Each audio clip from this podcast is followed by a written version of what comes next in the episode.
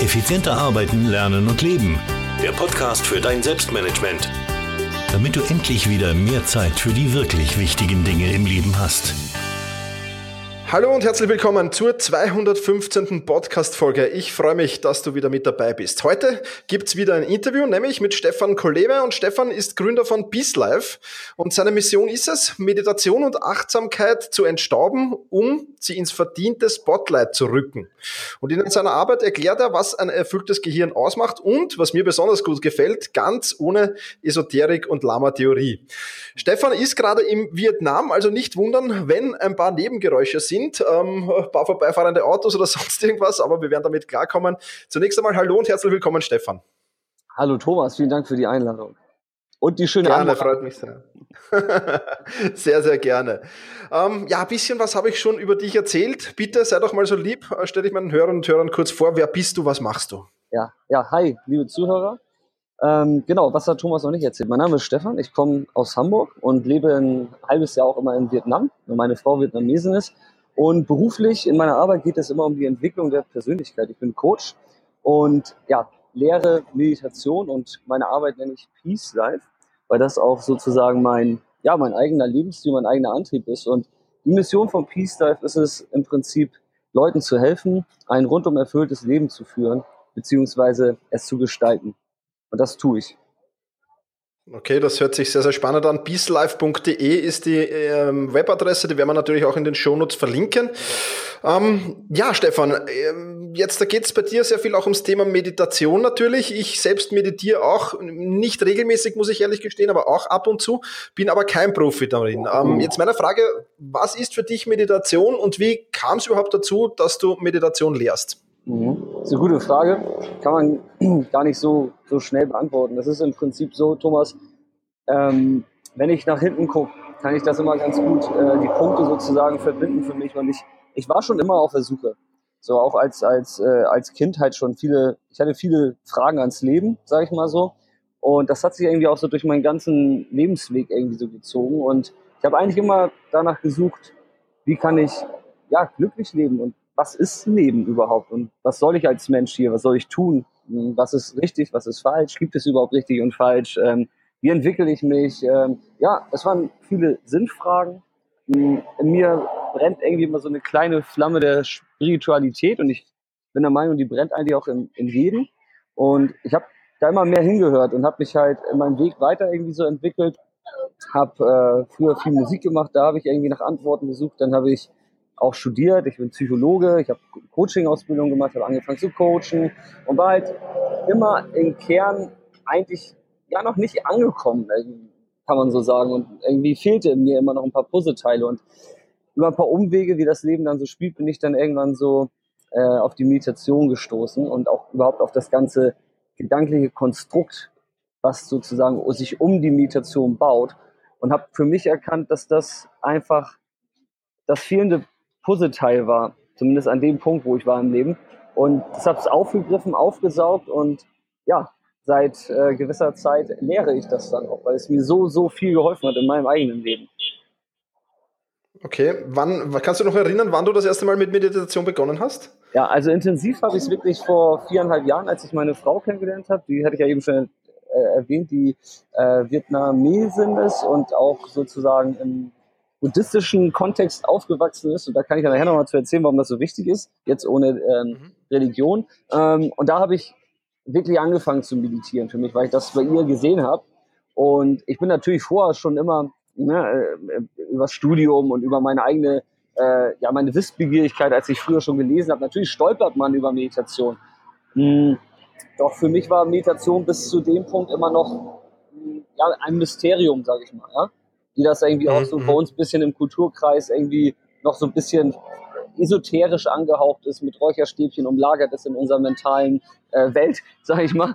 Äh, so war es für mich auch noch lange, weißt du? Und irgendwann habe ich es aber so für mich geknackt, das Secret Meditation, sag ich mal so.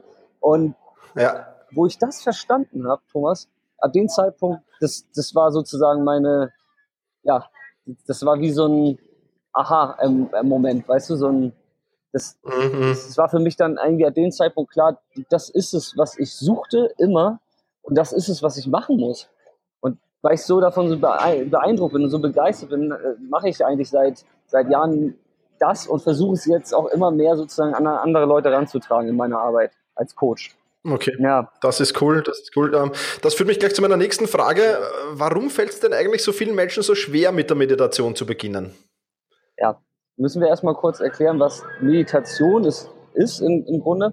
Ähm, Meditation bedeutet eigentlich Dasein, Wachsein im gegenwärtigen Moment. Also das ist die klassische Vipassana-Meditation.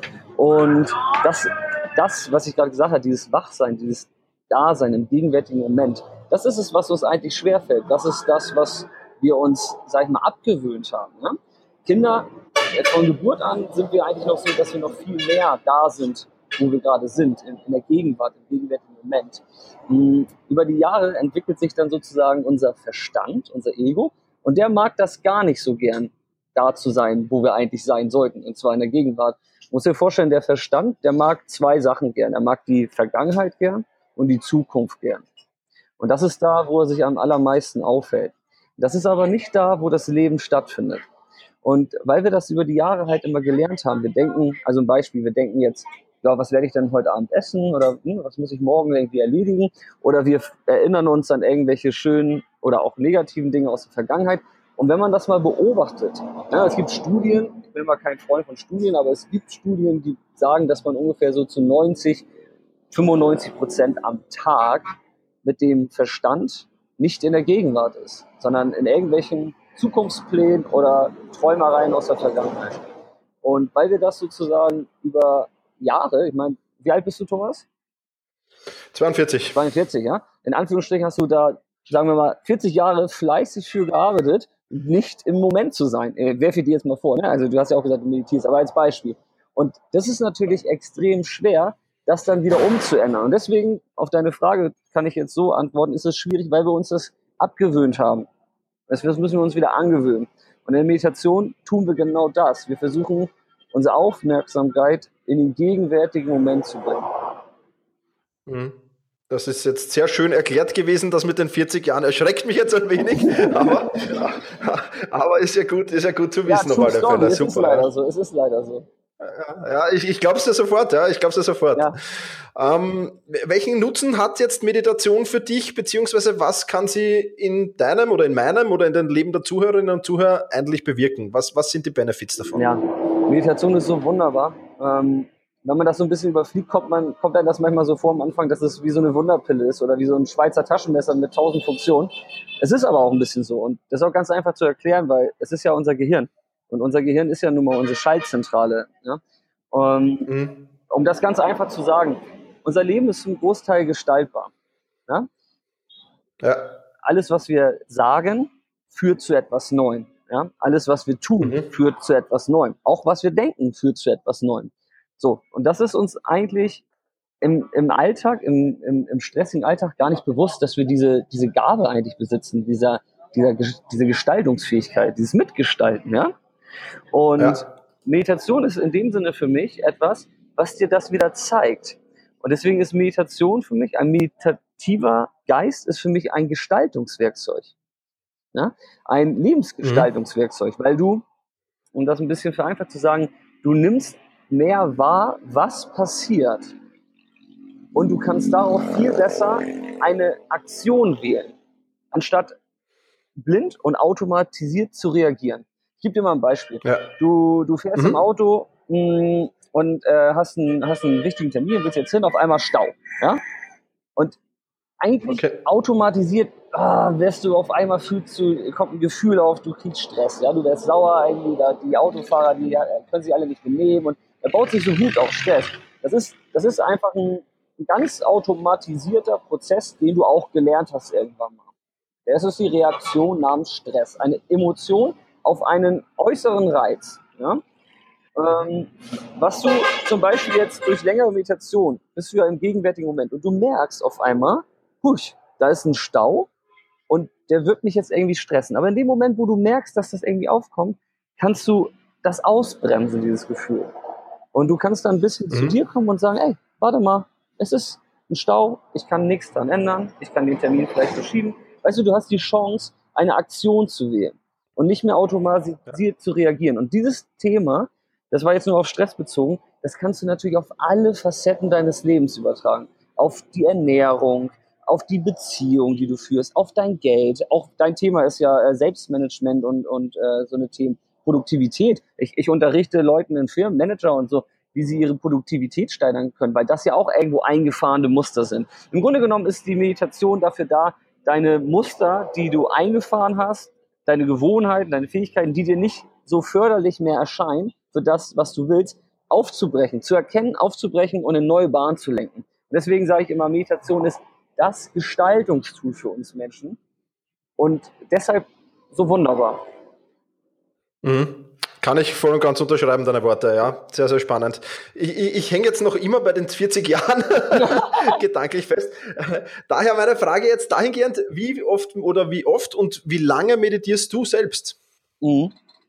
Ja, in der Tat ist es gar nicht, also man, man muss einmal sich eine Praxis angewöhnen. Ich selber meditiere zwischen 30 und 60 Minuten am Tag morgens.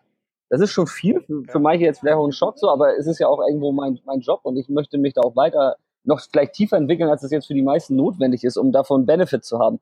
Meinen Klienten äh, rate ich zu 15 Minuten, wenn sie weiter sind. Am Anfang aber beginnen wir mit drei Minuten. Das Wichtigste ist, Thomas, dass es regelmäßig passiert. Es ist viel wichtiger, ja. Täglich drei Minuten zu meditieren, als vielleicht dreimal die Woche 15. Und ich finde, drei Minuten ist etwas, wenn es so einen großen Impact auf das eigene Leben haben kann, dann sind drei Minuten, finde ich, ja, geschenkt. Da hast du recht, ja. Das unterschreibe ich sofort. Okay, also ja, ich werde mich wieder an der Nase nehmen und das regelmäßig machen. Du hast mich jetzt motiviert dazu. Das ist cool. Und wenn man gerade, sehr gut, ja, also hat schon, hat schon Benefit gehabt, dieses Podcast-Interview, zumindest für mich. Sehr gut. Ähm, äh, wo wir gerade beim Machen sind, was macht man eigentlich, während man meditiert? Oder aus deiner Sicht erklärt, wie funktioniert Meditation? Ja, ähm, also ich gebe ja Kurse richtig und das, das, da, da erkläre ich das ungefähr, also das dauert länger, um das richtig zu verstehen. Aber um das ganz kurz zu sagen, du versuchst eigentlich nichts zu machen, außer deinem Atem zu folgen. Du versuchst einer sehr konkreten Wahrnehmung zu folgen. Das ist der Atem. Der Atem ist sehr konkret, weil der immer da ist. Und der ist auch immer im Moment. Und wir wollen ja versuchen, in den gegenwärtigen Moment zu kommen. Das heißt, bei der Meditation, der, der reinen Achtsamkeitsmeditation, beginnst du mit der Wahrnehmung deines Atems. Das klingt ein bisschen langweilig, hm, ist es vielleicht am Anfang auch, bis man irgendwann überhaupt merkt, was dadurch passiert. Also du, du schließt deine Augen, setzt dich aufrecht hin und folgst immer wieder der Bewegung deines Atems. Du nimmst die Nase wahr, das ist der zentralste Punkt. Also wir atmen mit dem Bauch, aber du gehst zur Nase und dann atmest du ein, das merkst du, und dann atmest du aus und das merkst du. Und deine Gedanken werden sehr schnell irgendwas anderes machen wollen. Und dann guckst du dir das an und bringst deine Gedanken wieder zurück zur Atmung. Und dieses Spiel spielst du immer und immer wieder. Okay. Sehr gut. Ja, so mache ich's. Ja. Sehr gut. äh, ja, manchmal, manchmal funktioniert es besser, manchmal weniger gut. Ich glaube, das kennst du auch. Ähm, ja, richtig. Aber, aber das ist einfach so, ja. Ähm, ich, ich glaube, auf die nächste Frage kenne ich die Antwort schon, aber trotzdem, ähm, also dass es Tools, Programme und Apps für Meditation gibt, weiß ich. Ja. Ähm, die Frage ist, empfiehlst du sie, nutzt du sie, äh, ergeben sie für dich einen Sinn? Hm, also das beste Tool, habe ich ja schon gesagt, ist im Prinzip dein Atem. Und dafür braucht man keine App. Ja? Der Atem ist da und das ist auch das Schöne. Du kannst dich immer wieder auf den Atem auch im Tag sozusagen zurückrufen. Das heißt, wenn du wenn du erstmal angefangen hast, so eine Meditationspraxis für dich zu etablieren, etablieren und vielleicht täglich fünf Minuten einfach nur meditierst, ja? Einfach so ganz klein. Wenn du dann in der Stausituation bist oder in der Situation, hm, ich habe äh, Hunger und äh, möchte jetzt was essen, dann kannst du dich erstmal wieder auf den Atem konzentrieren. Der Atem bringt dich immer wieder in die Gegenwart zurück. Deswegen ist der Atem eigentlich das stärkste Tool. Die stärkste App ist dein Atem. Das ist eine, auch eine coole Headline, mhm. ne? Werde ich vielleicht mal als ein Podcast machen. Die stärkste, stärkste App ist dein Atem. Also der Atem. Ähm, es hilft natürlich, wenn man sich irgendwie solchen Apps mal am Anfang bedient. Mir hat es immer nicht geholfen, weil mir fehlte immer dieses Wissen drumherum, weißt du? Ähm, oder ich habe auch mhm. Klienten, die haben, die haben, also als ich angefangen habe, gab es noch gar keine Apps, aber Klienten, die, die haben dann irgendwie mit, mit der Headspace oder irgendwas angefangen und die haben dann irgendwie aufgehört nach drei Wochen, weil ja irgendwie nichts passiert ist. Und ich, ich, ich habe in Erfahrung gebracht, dass das eigentlich immer ist, weil dieses ganze große Bild um die Meditation rum fehlt. Ja? Das ist, äh, wenn du dir überlegst, so wie, wie, und das können halt eine App, kann das nicht so gut kommunizieren. Und deswegen mache ich meine Kurse auch live. Und wenn du dir das mal anguckst in, in Indien oder hier in Asien, wo, wo auch die Meditation herkommt, ja, die Meditation als solches selber, es ist einfach nur ein Training, als wenn du, als wenn du Liegestütze machst, ja. Aber die ganzen Bücher mhm. und die Geschichten und die Vorträge und alles, was da drumherum existiert, das existiert alles nur, um dich zu der Meditation zu führen. Ja? Das ist viel wichtiger. Also es ist viel wichtiger, das Warum zu kennen, für dich zu verstehen, warum du dich hinsetzt, warum du das machst, was dir das bringt. Ja? Und das, meiner Meinung nach ist das schwierig, mit Apps zu kommunizieren.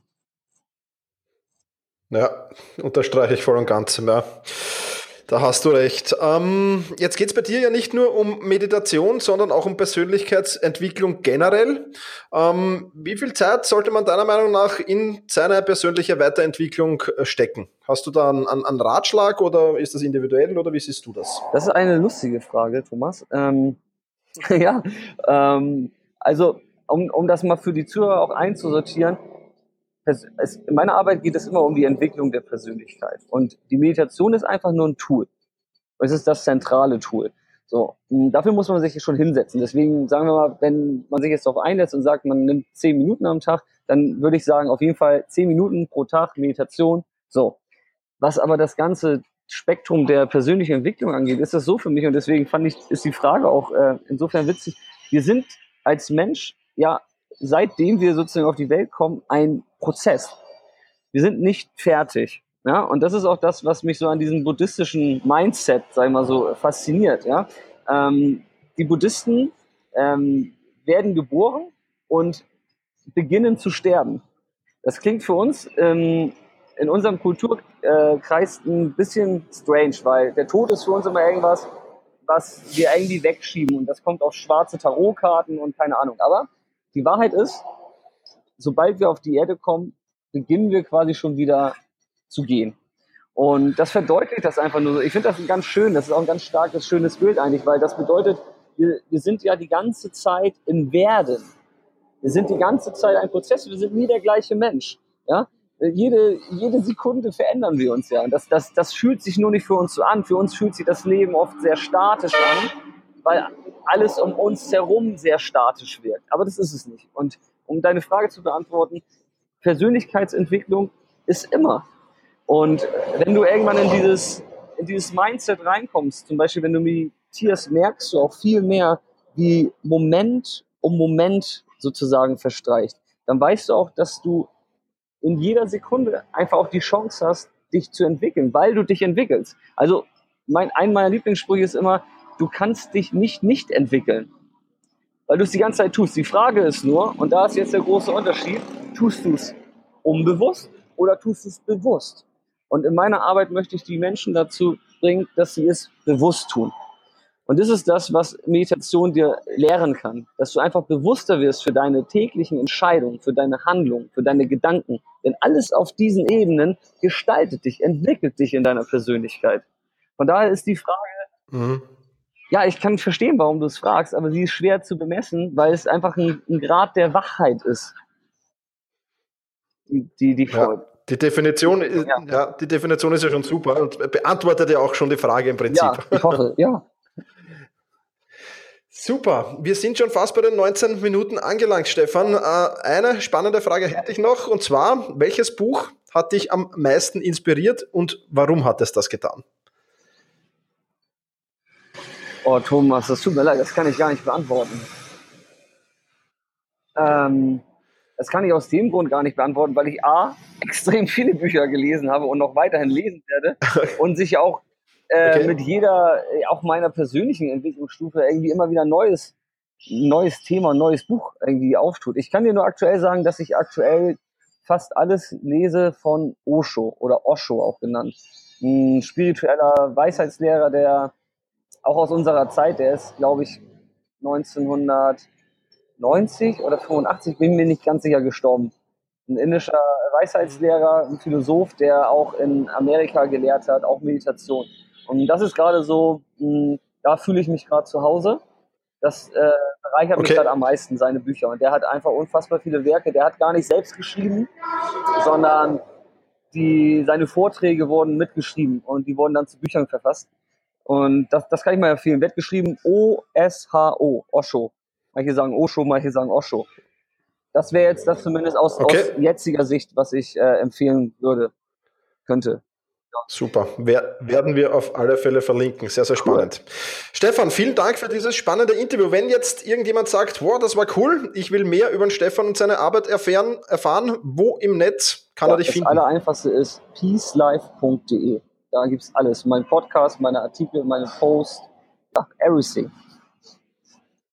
Genau. Das werden wir natürlich in den Shownotes verlinken und wer das Interview nachlesen will, der kann das natürlich auch tun unter selbst-management.bis-215. Genau. Also dort gibt es auch die Links und das Interview nur zum Nachlesen. Stefan, vielen, vielen lieben Dank für deine Zeit, für das Interview. Hat mich sehr gefreut und noch viel Spaß in ja, Vietnam. Besten Dank und danke an die Community, die zugehört haben. Thomas, wir hören und sehen. Ciao. Okay, ciao.